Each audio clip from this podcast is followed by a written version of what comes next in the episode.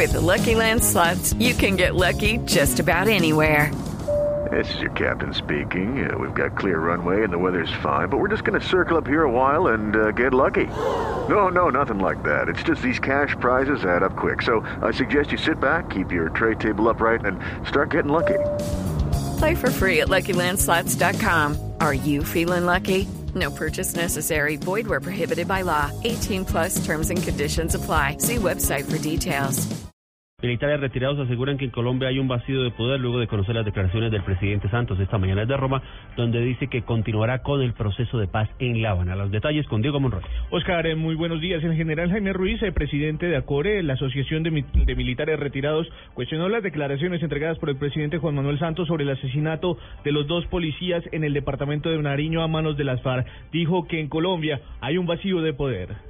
No se sabe quién quedó con funciones presidenciales porque no hay ningún pronunciamiento. Quien debería estar aquí al interior del país enfrentando la situación. Ahí está Mujertica velando el, unos policías vilmente asesinados, rematados con tiros de gracia y con esos pronunciamientos, pues, por Dios, Necesitamos aquí la posición dura, fuerte del comandante jefe, frente a sus tropas, frente a sus policías, hablando duro, fijando posiciones, diciendo qué es lo que hay que hacer. Eso de arreciar las operaciones las venimos arreciando hace mucho rato, pero en el tema político, en la negociación, estamos supremamente débiles. El general Jaime Ruiz le pidió al presidente Juan Manuel Santos que escuche a los diferentes sectores políticos, quienes han dicho que los diálogos de paz en La Habana se deben suspender. De igual manera, aseguró que a Santos le falta mano dura con las FARC. Diego Fernando Monroy, Blue Radio. Gracias, Diego. Ya a esta hora se cumple en Nariño un consejo de seguridad en cabeza del ministro de Defensa, Juan Carlos Pinzón, donde se analizan los hechos, eh, los últimos hechos de orden público sucedidos en esta parte del país, en Nariño. Los detalles desde allí con Natalia Cabral. ¿Qué tal? Pues a esta hora las autoridades locales y departamentales continúan a la espera del ministro Juan Carlos Quintón. Nosotros ya nos encontramos en Ipiales. Sin embargo, pudimos conocer que Gustavo Moncayo es una persona sobreviviente, un enfermero que pasaba por el sitio y resultó herido por esquirlas. A esta hora se recupera en el hospital de Córdoba y será trasladado hasta el hospital civil de Ipiales. Así también se conoció que Francisco Valenzuela, de 27 años, o el cuerpo mejor del eh, joven de 27 años pues está siendo trasladado desde Pasto hasta su ciudad natal en Córdoba para las honras fúnebres. Un señor más, Eduardo Mena, de 70 años, murió por conocer eh, lo que estaba sucediendo en el sitio y pues fue infartado. Esta es la situación entonces de Sitiales, Natalia Cabrera, Blue Radio. Gracias, Natalia. Y la FAO se suma a las organizaciones que participarán en el posconflicto colombiano. Desde Roma, la enviada especial Silvia Patiño con el presidente Juan Manuel Santos. ¿Qué tal nuevamente desde Roma? José Graciano da Silva, director general de la FAO, reiteró el apoyo de ese organismo al proceso de paz en Colombia. Hizo un llamado sobre la necesidad de desarrollar un modelo que viabilice la agricultura familiar y también en avanzar en materia de seguridad alimentaria y reafirmar el compromiso de FAO de apoyar el proceso. En Colombia, las agendas de paz, desarrollo rural, manejo sostenible y seguridad alimentaria y nutricional están vinculadas. El presidente mismo ha enfatizado eso al afirmar, abre comillas, la paz comienza en el campo, cierra comillas. Graciano da Silva dijo además que es necesario apoyar la Política Nacional de Desarrollo Rural para la transformación del campo colombiano ante un eventual acuerdo de paz con la guerrilla de las FARC. Desde Roma, Silvia Patiño, Blue Radio. La Iglesia Norte de Santander se ofrece como mediadora para que liberen al exalcalde de Salazar de las Palmas y el exfiscal de Saravena en Arauca. Los detalles con Juliet Cano. Monseñor Julio César Vidal Ortiz, obispo de Cúcuta, envió un mensaje a los captores del exalcalde de Salazar de las Palmas, Jesús Emilio Ayala, y al fiscal de Saravena Arauca, Luis Andelfo Vega, para que establezca comunicación con sus familiares. Asimismo, se ofreció como mediador ante una posible liberación de estos dos hombres, ambos adultos mayores. Monseñor Julio César Vidal Ortiz, obispo de Cúcuta. Entonces yo les pido encarecidamente que mirando a Dios y mirando a las personas, entren en contacto con las familias o a través de este servidor a ver si llegamos pronto a la liberación de ellos. Desde Cúcuta informó Juliet Cano, Blue Radio. Sin mayores inconvenientes transcurre la operación éxodo del puente del Sagrado Corazón por las vías del país. La información con Jorge Morales.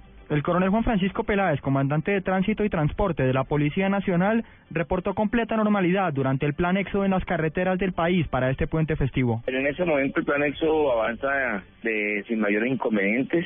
De la ciudad de Bogotá han salido casi 76.024 desde el mediodía de ayer. Eh, las vías nacionales se encuentran eh, en su gran mayoría o en su totalidad sin mayores inconvenientes debido a afectaciones por el clima o derrumbes o factores naturales y es así que hasta el momento transcurre todo no sin mayor inconveniente. Peláez también declaró que hasta el momento no se reportan accidentes graves ni cierres de vías principales en el país. Jorge Eduardo Morales, Blue Radio. El gobierno anunció inversiones por 4 billones de pesos para superar la crisis del sector eléctrico en la región Caribe. La información con Diana Comas. En su visita en las últimas horas a Barranquilla con congresistas de la bancada Caribe y autoridades locales, el ministro de Minas y Energía, Tomás González, anunció inversiones durante cinco años a Electricaribe por cuatro billones de pesos.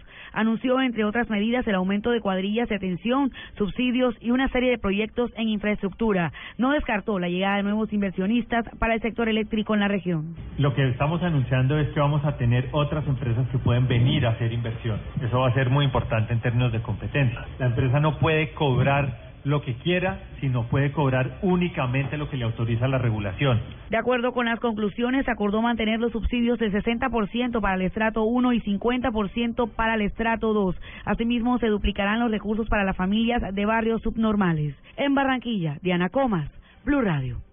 Blue Radio, la radio de... se juega en el estadio y se vive en Blue Radio.